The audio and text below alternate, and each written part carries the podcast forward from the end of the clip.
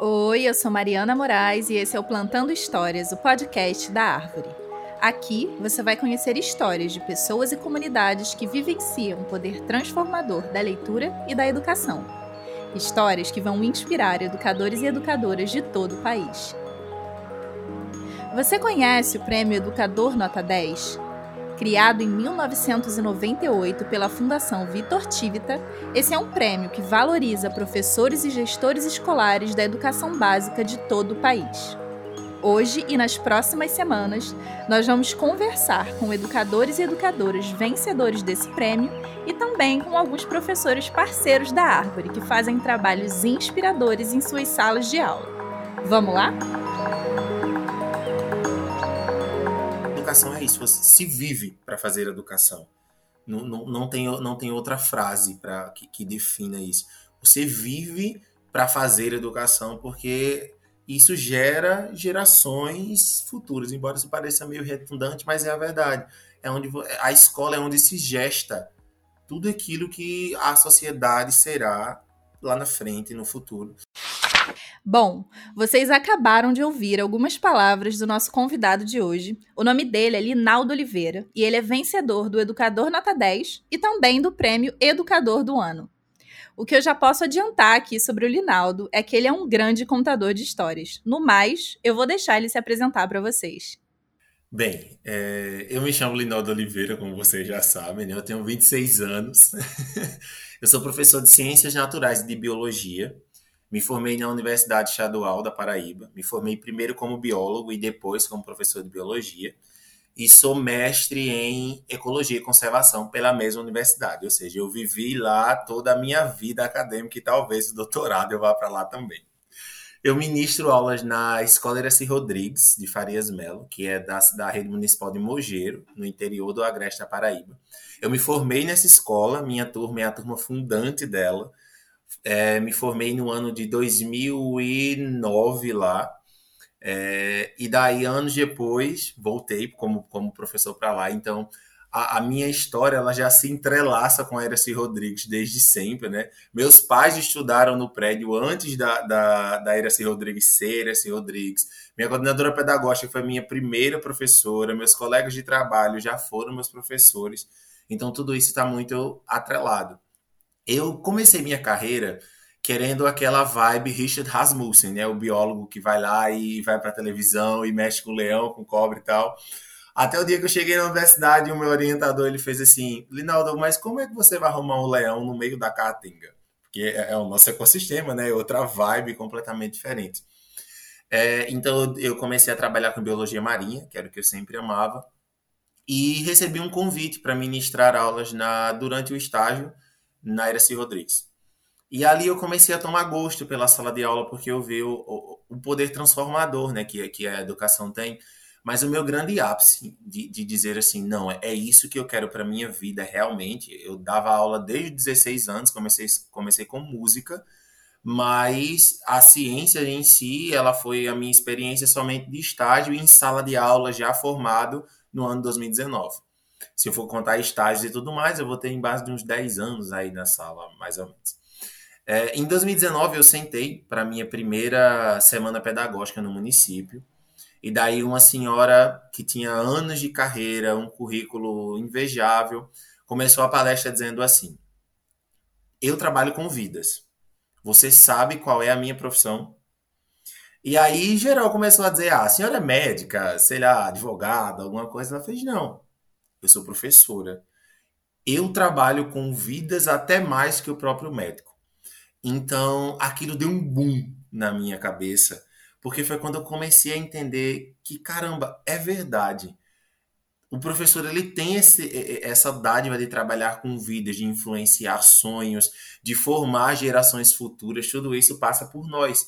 Então foi nesse momento que eu fiz: é isso que eu quero para minha vida me achei, vou para a sala de aula e acabou. E foi lá na Escola Municipal de Ensino Fundamental Iraci Rodrigues de Farias Melo que o Linaldo desenvolveu e aplicou o projeto Um Ensaio Biocultural. O trabalho durou cerca de seis meses e alunos do nono ano realizaram diversas atividades voltadas para conteúdos de ciências do currículo escolar. O projeto teve por objetivo investigar o conhecimento ecológico de residentes do município de Mogeiro, no Agreste Paraibano. E como Linaldo fez isso? Usando a tecnologia como ferramenta educacional, investigando o universo e o gosto dos seus alunos envolvendo toda a comunidade local, que já carrega há décadas um conhecimento profundo sobre as espécies de animais da região. Muito legal, né? Foi nesse contexto colaborativo que nasceu e se desenvolveu o projeto que ganhou o Prêmio Educador do Ano, o prêmio máximo do Educador Nota 10. A seguir, Linaldo conta os detalhes do projeto e como ele se expandiu para fora dos muros da escola. No ano pandêmico de 2021, é, quando eu assumi os nonos anos, meu trabalho foi, foi com os nonos anos, é, eu tinha um monte de adolescentes é, que já estavam há um ano e alguma coisa, né, longe da sala presencial. E como a minha escola ela sempre fez uma busca ativa, então nós tínhamos extrema noção dos alunos que não entregavam atividades ou aqueles que não tinham acesso à internet e também aqueles que tinham acesso à internet, mas davam uma, como a gente fala aqui na Paraíba, uma tapiada nas aulas, ia deixava lá a aula ligada, ia para o Netflix colocar uma série em dia, quem nunca, nem até nós universitários já fizemos essa, esse velho truque, assim. Mas isso era muito preocupante, né? Porque, tipo, ciências é uma matéria incrível, biologia é uma matéria incrível.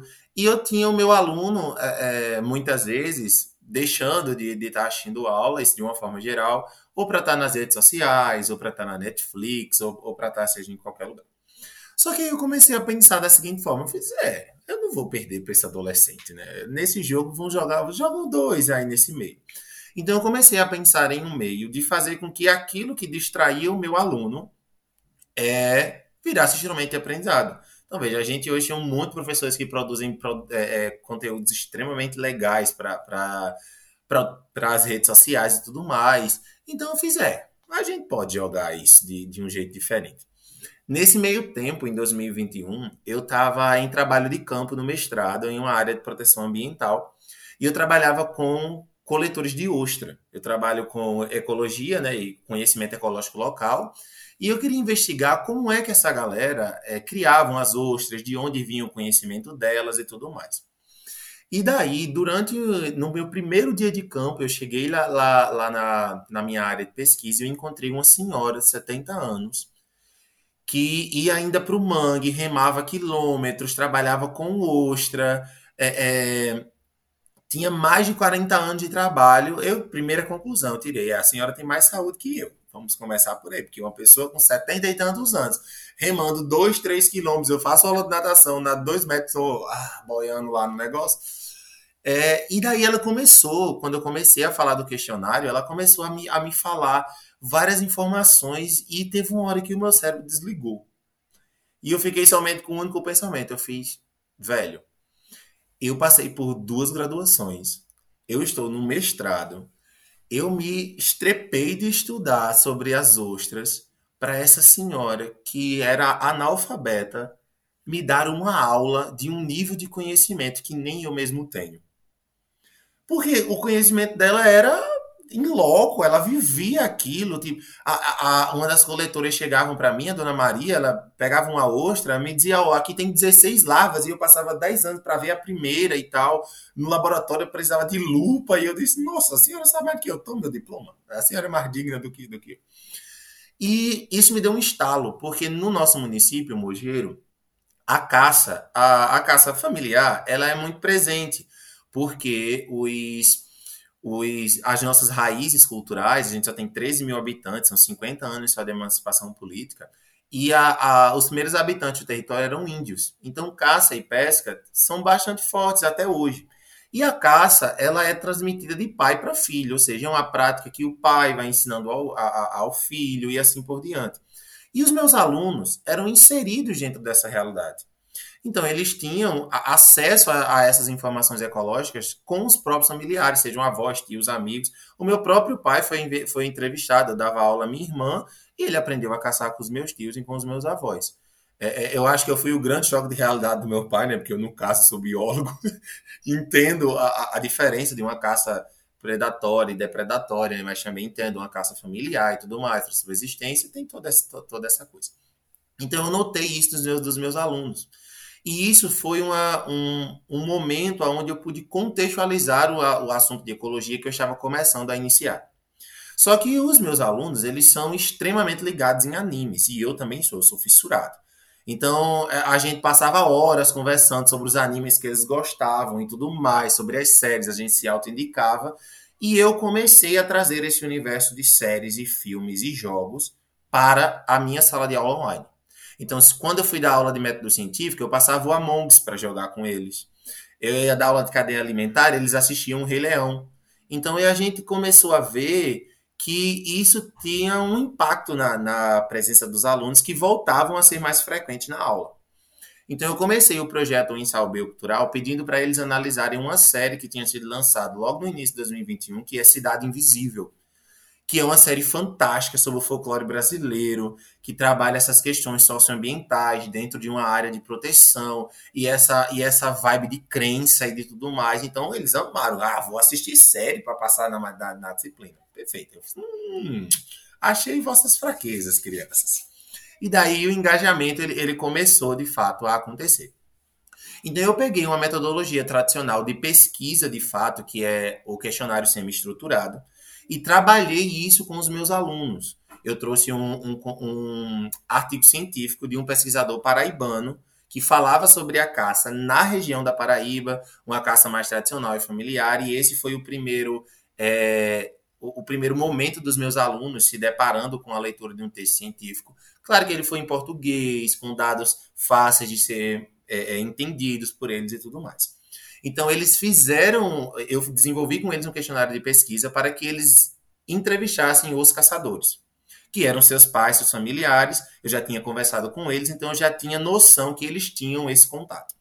Daí, o que foi que nós fizemos? Eles aplicaram esses questionários utilizando o Google Forms e ele gerou dados que eram as próprias respostas dos, dos caçadores. Então eu fiz uma interdisciplinaridade com uma professora de matemática da escola, minha amiga demais, a Audrey Silveira, a gente trabalha junto há anos. E nós fizemos um aulão interdisciplinar. Eles tiveram aula de porcentagem com a Audrey, e aí eu ensinei eles a analisar os dados gerados pelo questionário utilizando porcentagem. Então, no final desse aulão, o meu aluno sabia quais eram os animais é, mais caçados, quais eram os meses mais caçados, a faixa etária, o que caçava, o que não caçava, o que era utilizado para doença, o que era utilizado para comer, o animal que tinha medo, o animal que era supervalorizado, o que é que o folclore influenciava. Então isso começou a ter um boom dentro da cabeça dos meus alunos. Porque eles começaram a fazer a verdade. Eu odeio a cobra, mas isso foi colocado em mim. A cobra tem uma, uma um impacto né, ecológico, mas a gente vai nascer odiando ela. A gente vai começar isso desde o Adão e Eva, a gente vai passar por todos os, os, os vilões. Você nunca viu um super-herói com poderes de cobra. As cobras sempre são traiçoeiras, sempre são vilões. Então, essa é a vibe da zoologia cultural. E o meu aluno ele começou a questionar isso. É verdade. Se eu mato, o que, que acontece no ambiente? Então, isso foi maravilhoso, né? Depois desses dados, eu consegui uma parceria com o professor Omar, lá da Unirio. Ele é uma referência nacional sobre zoologia cultural e os meus alunos tiveram uma palestra online com eles. A início, a palestra deveria durar 45 minutos e foi para mais de duas horas e meia. O Elinomar trouxe super-heróis, trouxe gibis e tal, e começou a falar, e os meus alunos começaram a questionar. Tá, tá, tá. Daqui a pouco os pais entraram no meio da live e faziam, oh, eu assisti esse vídeo, esse filme nos anos 90 mesmo e tal. Então, isso foi um boom para os meus alunos. Só que ainda não tinha chegado onde eu queria. O que foi que eu fiz? Eu, eu vi que os meus alunos são fissurados no Pokémon. E eu fiz com que, da lista de espécies que eles é, tiveram dos questionários, eles desenvolvessem os seus próprios Pokémons baseados em animais de Acatinga. Então, o Pokémon, assim como na franquia original, ele deveria ser parecido com o, o a espécie inspiração, cada Pokémon teve uma ficha técnica igual a Pokédex do Ash, e daí ele teria que dizer se ele evoluiria ou não, qual ambiente que ele estava, quais os ataques, tudo isso baseado na biologia real do, do Pokémon em si, do animal em si. E daí o que foi que aconteceu? Esse trabalho dos Pokémons ele foi desenvolvido diretamente com os alunos que tinham mais acesso à internet. Porém, ainda tinha um grupo de alunos que só tinha a, a acesso as atividades impressas, mesmo que gamificadas com, com tudo isso, mas ainda assim era só o papel. Então, o que foi que eu pensei em fazer? Além da zoologia cultural, os meus alunos trabalharam com divulgação científica. Eles começaram a produzir memes dos próprios assuntos de ecologia que eles tinham comigo, e esses memes eram utilizados como elementos de, de, de dinamificação das atividades impressas. Então, eu tinha o meu aluno online trabalhando em prol do colega que era é, atividade impressa. Só que aí, como eu queria expandir essa divulgação, os meus alunos eram fissurados em Harry Potter e eu criei três casas: a Plancos, a Carcará e a Iguana. É, oh, perdão, a Plancos, a Crotalos e a Iguana. Essas três casas eram inspiradas em três animais de Hecatinca. Nós fizemos uma cerimônia online do chapéu seletor. E aí nós dividimos esses alunos nessas três casas. Cada casa é, desenvolveu uma página no Instagram e começou a divulgar os seus memes para ajudar a galera, para engajar quem queria estudar e tudo mais. E nesse meio tempo, a gente já estava quase ali na, na vibe do semipresencial, isso já era final de outubro, novembro, os casos na cidade tinham caído, a, aula ia voltar. E daí o que foi que eu pensei? Eu fiz, o que eu faço agora para continuar esse trabalho com os meninos? Pensei então em fazer uma cerimônia do Oscar.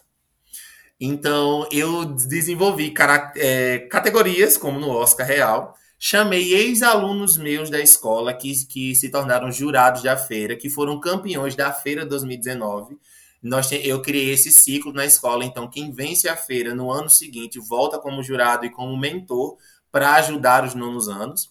Então eles julgaram essas categorias e daí deu empate entre duas casas a gente fez, o que, é que a gente vai fazer agora? Porque, na verdade, eu queria que todo mundo ganhasse, né?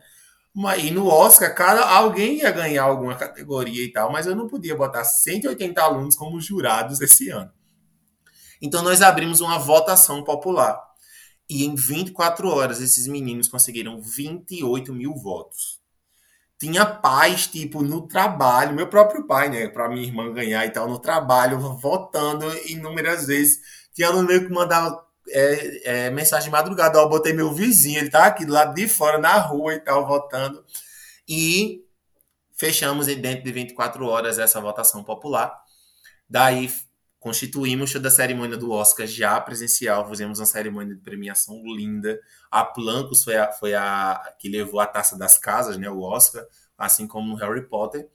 E os pokémons dele estão finalizando agora a parte de digitalização com um colega nosso, porque nós conseguimos uma parceria com o Instituto Alpargatas para lançar um livro que é a primeira Pokédex com pokémons exclusivamente paraibanos e nordestinos.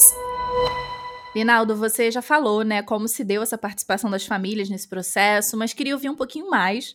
A gente sabe, né, que para uma educação de qualidade, a participação das famílias é essencial, essa relação família-escola é essencial, enfim.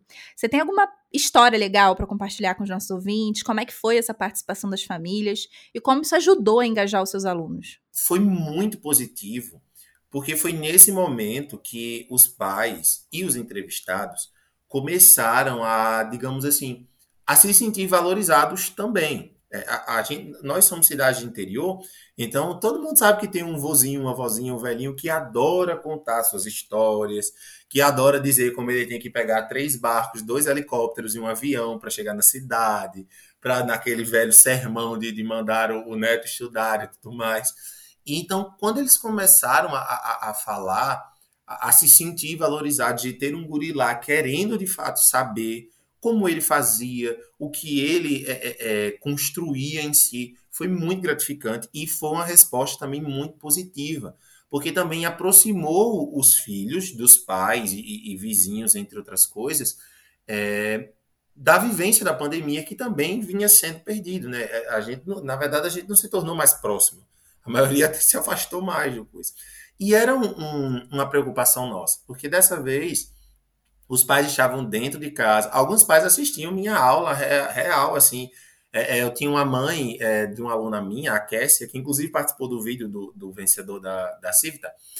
É, ela, ela rezava o terço no mesmo horário em que tinha minha aula. Então a Kessia jogava a minha aula na televisão, ela ficava lá rezando e a Cassie assistindo. Eu disse, meu Deus, quando, quando chegou a etapa das aulas de reprodução, eu fiz, meu Deus, essa senhora rezando o texto aí, eu falando sobre isso, por favor, me ajude. Mas é, é, foi muito legal. E daqui a pouco ela fazia comentários sobre a aula. Quando os meninos começaram a, a, a jogar com sentido, é, em outras atividades paralelas, aí tinha pais e mandava mensagem: Ó, oh, meu filho tá dizendo que tá jogando. Quando, quando, não, ele tá comigo mesmo na live, hein? Tô aqui na cal, jogando a mão com ele e tal. Então, foi quando os pais começaram a ver que o, o que o filho estava fazendo, na verdade, era aprender. Então, agora, dentro de casa, ele não estava, por exemplo, somente é, é, em uma Netflix porque está, porque tem coisa na Netflix. Não, ele estava lá porque ele estava aprendendo, ele estava tendo um aprendizado contextualizado. Aquele jogo que eles tanto reclamavam agora estava servindo para o aprendizado deles. As entrevistas valorizaram aquilo que os pais sabiam, então sabiam. Então, promover um diálogo entre eles e o entrevistado. E isso trouxe a escola para mais perto, né? E aí, quando as coisas começaram a acontecer, quando vieram o, o, o Civita, o, o, outro educador nota 10 do Instituto Alpargatas, que, que eles também venceram, é, abriu os olhos da importância do que aqueles meninos estavam fazendo para os próprios pais deles. É, então, eles viram um significado muito grande naquilo que, que os filhos aprendiam, é, que era contextualizado com a realidade. Hoje, a, o grande desafio da sala de aula, e isso não é uma discussão de agora, isso é há, muito, há muito tempo, é a significância do que é apresentado na sala de aula para os meninos. Se eu for pegar o meu universo de ecologia, você nunca vai abrir um livro didático de ecologia que mostre que a caatinga é mais do que somente aquela mata seca, sem água e aquele chão vermelho de barro e, na verdade, é um dos ecossistemas mais complexos do, do, do, do mundo. É, é, tem muita atividade biológica ali, muita adaptação envolvida. Então, de repente, quando o meu aluno ele começou a ter uma aula de ecologia com aquilo que o circundava, ele viveu a experiência de ecologia além daqueles 30 minutos de aulas que eles tinham. Linaldo, agora sobre o prêmio. Como é que foi observar o engajamento de toda a comunidade da cidade em relação a essa vitória do prêmio, né? Que é deles também, você diz, o prêmio que eles ganharam. É, como é que foi isso para a cidade, para os alunos e para você? Foi assim, foi uma festa. Né? É, o Civita, é, o Civita ele aconteceu ao longo do final do ano, é, é, já perto do Oscar, né? Então, é, a gente eu terminei de escrever o projeto em novembro. É, foi uma luta para mim escrever o time, então eu não vou, eu não vou negar, porque eu achava, fiz caramba, eu tenho 26 anos. É, eu não, eu não, não consegui fugir dos, dos estereótipos. Eu tenho 26 anos, eu estou no Agreste Paraibano, eu estou trabalhando com Pokémon, e eu vou conseguir, tipo, isso vai parecer significativo para para o, o, o, prêmio, porque, tipo, o Educador Nota 10 hoje ele é considerado o maior prêmio da educação básica brasileira, né? Ele, é, ele é o Oscar da educação, como muitos falam. Mas é, o não eu já tenho, eu vou, vou arriscar. Isso já na prorrogação do prêmio, tá? Então eu, eu, eu fiz, fiz o projeto e tal, mas comentei com os meus alunos, mas não disse nada, entre aspas. Aí, né? Só disse, ó, a gente se inscreveu e tal, porque em paralelo a gente estava também concorrendo ao Educador Nota 10 do Instituto Alpargatas, que é um prêmio aqui também que, que nós temos. O do, o do IA, como a gente chama, a gente ganhou e tal, mas o Civita ainda não tinha saído nada. Então, eu estava conversando um dia na diretoria sobre o Civita e foi quando eu recebi o primeiro e-mail do meu avaliador, que era o João. E, tipo, fiz. Hum, talvez dê certo. Tivemos a primeira avaliação, porque o prêmio ele é, ele é extremamente rigoroso nisso. O, nós temos várias entrevistas com os avaliadores, eles pedem os nossos materiais para que a gente olhe, fotos que comprovem, vídeos, atividades, tarefas, entre outras coisas. E daí, no dia da, do Oscar, nós é, anunciamos que nós tínhamos tido as duas primeiras avaliações. Na, dois meses depois, na semana pedagógica, eu tive a, a notícia de que eu estava entre os 50 finalistas que são selecionados depois do crivo. Então, tipo, aquilo para mim e para os meus alunos já foi uma vitória fantástica. Caramba, a gente está entre 50 melhores. Na minha edição foram 2.500 projetos. Então, tu imagina o que é tu chegar entre os 50 de 2.500. Afinal, meus alunos já fizeram uma festa, a gente já pulou, já. E ainda faltavam os 10 vencedores, né? Daí, durante uma reunião na mesma semana, a Adriana, é, que, era, que é a responsável pelo prêmio, me ligou e disse: Olha, nós temos mais uma avaliação com você, tal dia, nós vamos ligar para você e tal. Só que até aquele momento era mais uma avaliação. Daí eu terminei, fui para casa, liguei, tava meu avaliador e a banca de jurados lá. Aí eles falaram: Ó, oh, fala mais para mim sobre o teu projeto. Eu comecei, ah, bem empolgada. Aí ele fez: Pare. Eu fiz: Eita, não falei alguma coisa que não devia. E o João fez: Olha, nós não queremos escutar mais nada disso. Nós queremos te dizer que você é um dos 10 vencedores do prêmio. Então, tipo, quando ele disse isso, eu meio que paralisei, assim, na, na, na, na... levei um momento para digerir. Eu disse: caramba, eu consegui, estava entre os 10 e tal. E aí foi aquela emoção com os meus alunos. Todo mundo da cidade, a Secretaria de Educação, que nos dá muito apoio, a Secretaria de Educação, a gestão, a escola, nós foi uma festa. Meus alunos só faltaram sair no meio da rua gritando, desesperado, balançando a bandeirinha do Pokémon e tal, essas coisas. E aí nós viajamos em junho e tinha o educador do ano, né? Que era uma nova defesa que nós faríamos já aqui em São Paulo. Fizemos a defesa do, do, do projeto e o Lino, que estava na, na banca, ele é super renomado, é mérito da USP e tudo mais, um amor de ser humano. Mas ele olhou para minha cara e fez assim: Me diga uma coisa. E o Pokémon que não atinge a mim, que não consumo? Como você faria? Naquele momento eu respirei fundo, eu fiz. Não vou ganhar de maneira nenhuma esse educador do ano respondi a pergunta e tal. Eu falei que o Pokémon era um produto do meu, do meu projeto, mas que a vibe estava na aplicação da pesquisa, no desenvolvimento científico e tudo mais. E tudo bem. Só que o prêmio ele é extremamente rigoroso nessa parte. Então, nós não temos contato com os avaliadores do educador do ano. A gente defende, depois sai, a sala é trancada, ninguém vê mais eles. É tipo conclave. E a gente só sabe o, o educador do ano no dia, na hora, no palco, que é quando o envelope é entregue a quem vai anunciar, que nesse caso foi o Luiz, educador do ano de 2020, que foi da 23ª edição. Então, tava todo mundo lá, muito de boa, eram, eram uns 10, a, a, nossa vibe nem era tanto assim. Fizemos o discurso, o discurso foi escrito por, pelos 10, porque a gente não sabia quem era é, educador do ano. E daí, quando o Luiz falou meu nome, eu confesso a dizer a vocês que eu não sei o que eu senti até hoje. É indescritível, é indescritível.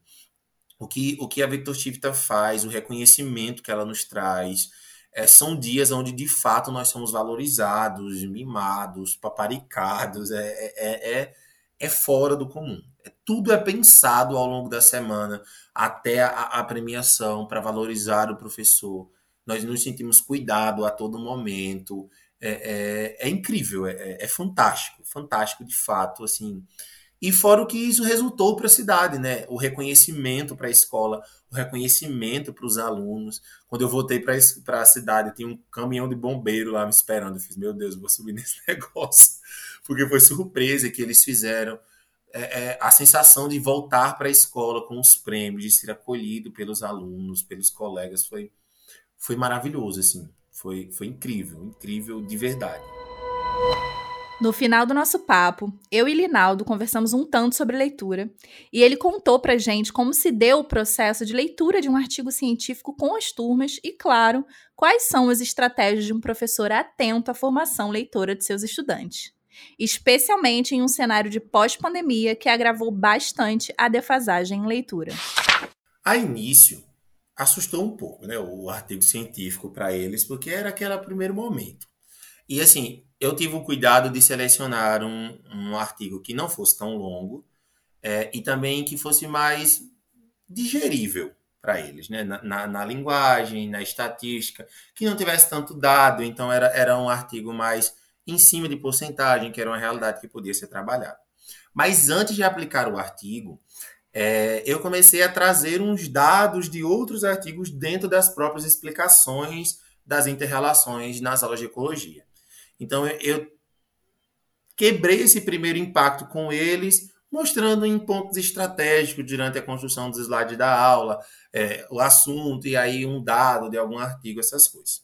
Então, depois que eu selecionei, eu pedi para eles fazerem a leitura e nós abrimos uma roda de conversa entre nós. É, eles tiravam dúvidas, o que tinham entendido ou não das espécies, e eu comecei a fazer com que eles se questionassem se o que eles viam no artigo de fato era observado por eles no seu dia a dia. Então, quando eles começaram a notar que aquilo que o artigo trazia, na maioria das vezes, era aquilo que eles viviam, tornou-se mais fácil a leitura, porque eles encontraram uma significância no porquê ler aquele artigo. E daí, quando eu comecei a falar, ó, esse cara foi meu professor na pós, ele é um dos 100 pesquisadores mais influentes nessa área, foi eleito agora há pouco, é, é, foi feito na Paraíba, o artigo tinha fotos de pessoas com espécies que eles conheciam, extraindo, fazendo remédios e tal, e foi aí que entrou a discussão dos animais enquanto é, matéria-prima para a produção de remédios populares, de algumas espécies como a cascavel, entre outras coisas. Foi por isso que eu trouxe para o questionário essas questões da, da zooterapia, do, das partes de animais que eram usados. Foi mais interessante ainda, porque quando o Elidomar começou a ter acesso a isso na palestra com os meninos, os pais também entraram, porque diziam é verdade quando eu era criança, o meu pai disse que me deu esse tipo de remédio. Ah, eu tinha dor de garganta, usei a banha do Tejo, é, que usa para desinflamar o ouvido. Então, isso foi muito bom, porque contextualizou. Então, depois que eles viram o sentido pelo, do, pelo qual eles estavam lendo, aí tornou-se mais prazeroso. Eles leram esse artigo e ainda leram um segundo aí sobre pokémons dentro do universo, sobre essa biofauna, do porquê os pokémons eram assim, mas a leitura do segundo artigo foi muito mais fácil do que o primeiro, porque foi o grande impacto deles. Só que essas duas leituras fundamentaram muito aquilo que eles fizeram na análise de dados, porque aí os resultados deles com o do artigo tornaram-se parecidos em, em algumas em algumas aspas, e eles diziam, não, é verdade, o que o artigo dizia, eu também observei. Então, ainda gerou, gerou as discussões né, das áreas do artigo, o que foi muito bom, porque também trabalhou a leitura e interpretação da galera, que dentro da pandemia foi uma das grandes dificuldades. Né? O, o, o nono ano que eu tive ano passado saiu da escola na pandemia no sétimo. Então, alguns nem tinham dentro tipo, se fixado em relação à alfabetização, porque às vezes chegam alunos de fato no sexto ano que são analfabetos, funcionais. Então, eles leem, mas eles não interpretam, ou eles ainda têm dificuldade de leitura e tudo mais. Então, isso é corrigido nesse, nesses primeiros anos do Fundo 2. É, e nós tivemos essa preocupação, de uma forma geral, para fazer com que eles também tivessem um exercício de leitura. E, principalmente, a gente vai ver hoje que a tendência dessa geração é, eles não têm muita paciência para muita coisa, né? Então, tipo, os vídeos têm que ser rápidos, o, o, as próprias redes sociais vão lhe condicionando a isso, né? É tipo, eu só tenho 15 segundinhos de, de, de, de, stories, 15 segundinhos de vídeo no TikTok. O próprio, outras plataformas mesmo, canais muito famosos no YouTube já estão começando a fazer versões reduzidas do vídeo para a galera se manter e tudo mais. Então, isso é muito, é, é muito interessante estimulá-los. A, a, gente precisa. Hoje, nunca que você vai, vai pegar um, um escritor clássico para trabalhar com os alunos. Você precisa começar por um contemporâneo para ele pegar gosto com aquilo, para depois você pe pedir e, e, começar a pensar em colocar um clássico. Eu, eu, eu esses dias estava conversando com a minha coordenadora e ela falava de, de alguns casos, né, sei lá, o Augusto dos Anjos. E ela falava que isso estava sumindo nessa geração, né? Mas eu parei e fiz. Caramba, nem eu leio Augusto dos Anjos mais, minha gente, pelo amor de Deus. É, e aí eu conversava com ela isso, eu dizia, não, mas se a gente começar por uma J.K. Rowling, um C.S. Lewis, um Tolkien, o Senhor dos Anéis é, meu Deus do céu, é, é uma obra fantástica. É, é, tem dissertações aí hoje em dia em ecologia que falam sobre a fauna do Senhor dos Anéis.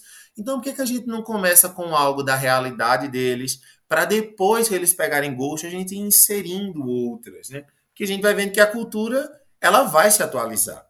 É, toda geração traz algo de novo para a sua cultura. E, de, e, daqui a alguns anos, talvez Augusto dos Anjos não seja mais cultura dessa galera. Seja um, um escritor fantástico, é, seja a base da literatura, sim, mas que não é tão consumido pela geração que se atualiza. Linaldo, agora para finalizar, a gente adora ouvir aqui na Árvore histórias dos nossos convidados com a leitura. Então a gente criou esse quadro final aqui no podcast, Plantando Leituras. É, queria te convidar para contar um pouco a sua história com a leitura e também para indicar para a gente alguns livros e autores. Pode ser? Bem, como todo bom nerd que sou, eu tenho três autores que são muito fantásticos né? e, que, e que me inspiraram também dentro da minha formação acadêmica. Eu gosto muito do, do C.S. Lewis. A obra de Nárnia dele é, é fantástica. É, é, incrível. Já li Nárnia oito vezes. É, é, maravilhoso, de fato, assim. Eu tenho a espada do Pedro. Eu comprei o, a réplica da espada do Pedro no meu quarto e tal. Então eu sou fanático por isso. É, o Tolkien, claro, a obra do Senhor dos Anéis, o Silmarillion, o Hobbit, nossa, é, é, eu também tenho um anel no meu quarto, eu tenho várias coleções deles são obras que têm um, um, um é um valor histórico e humano que me, me, me comove muito, sabe? Me faz muito pensar. E também a J.K. Holmes com Harry Potter, que é um clássico, né? Eu tenho a, a espada de Gryffindor também. Meus alunos me chamam de Voldemort. Eles dizem que eu sou o vilão que todo mundo ama. Eles me deram uma caneca que está escrito Lágrima dos meus alunos e tem a foto do Voldemort. Assim, eles dizem que é para me levar em dia de prova a, a caneca, tá? é, uma, é uma resenha inteira. Minha prova é chamada de Thanos, vira pó todo mundo que não estuda, segundo eles. então você já vê que os meus alunos são bem memeiros igual a mim. Então, esses três grandes autores, eles sempre, eles sempre me acompanharam, principalmente na minha adolescência. Eu acabei pegando um apreço muito grande por esse tipo de obra é, é, ficcional, onde o óbvio ele não existe. Em, em livros da, da, do naipe Senhor dos Anéis, Harry Potter, Narnia, qualquer coisa pode acontecer a qualquer momento. É, tem sempre aquela aventura épica, o, o, o, desafio do herói. Embora eu não vá muito na vibe do herói, por exemplo, eu adoro em Senhor dos Anéis o, o, o Sam. O Frodo não tem nem tanta graça assim para mim no, no negócio. A, a, figura mais emblemática do, do Senhor dos Anéis para mim é o, o Smeagol, o Gollum. Né? Ele, ele é o, o, faz, se faz um estudo fantástico com aquele cara, da questão de identidade dele, do, do, que o anel fez com ele, do que o desejo desenfreado. Tem, algumas, tem alguns exemplos desses que eu, inclusive, uso para trabalhar projeto de vida com os meus alunos. A gente começou agora há pouco na escola, então eu fiz com o Gollum, um, uma análise com eles e tudo mais de poder da decisão. Então, é, é, sempre foi essa vibe que me, que me trouxe para para o universo, para querer estudar, para querer. E quando eu descobri a zoologia cultural, foi melhor ainda, porque eu disse, ah, então eu posso fazer um doutorado com o Senhor dos Anéis. e foi, foi fantástico, assim, incrível. É. São, são sempre eles três que me estimulam a procurar mais livros. Ah, Leonardo, que incrível. Eu também adoro literatura fantástica. Harry Potter me formou leitora quando eu tinha os meus 11, 12 anos. E eu carrego esse amor para sempre. Bom, pena que nosso papo está acabando. Eu queria te agradecer imensamente, Linaldo. Muito obrigada pela sua presença, pelo seu tempo. A gente aprendeu um monte aqui com você hoje. E é muito bom, sempre muito bom ouvir um professor tão engajado e tão apaixonado pela educação. Parabéns demais pelo seu trabalho. Ah, eu agradeço demais a vocês duas. Eu, eu conheço o trabalho da Árvore eu acho isso fantástico fantástico, de fato. Eu não me ensinei entrevistado, parece que eu tava numa conversa e faltou somente o cafezinho. Então, aquelas conversas que a gente faz final de tarde, então, foi fantástico, gente. Foi fantástico. O trabalho de vocês é lindo. Obrigado pela oportunidade que vocês dão a gente, a gente falar daquilo que, que, que nos dá prazer, né? Porque a educação é isso, você se vive para fazer educação. Não, não, tem, não tem outra frase para que, que defina isso. Você vive para fazer educação, porque isso gera gerações futuras, embora isso pareça meio redundante, mas é a verdade. É onde a escola é onde se gesta tudo aquilo que a sociedade será lá na frente, no futuro. E eu espero que os meus alunos eles sejam de fato esse agente transformador. Adoro quando um aluno meu tem um planinho na cabeça e daí ele enlouquece e quer ser professor. Tem uns, uns quatro casos esse ano aqui nessa geração e tal. O senhor é culpado da minha dúvida. Eu fiz que bom. Tomara que a sua dúvida vire certeza. Espero que esse episódio tenha sido tão inspirador para você como foi para gente. No próximo Plantando Histórias, vamos continuar semeando a paixão pela leitura, sempre com um convidado ou convidada super especial. Não deixe de ativar as suas notificações e aproveita para seguir a Árvore nas redes sociais em arroba Leia na Árvore. Assim você não perde os nossos conteúdos sobre educação e leitura. Um abraço e até a próxima!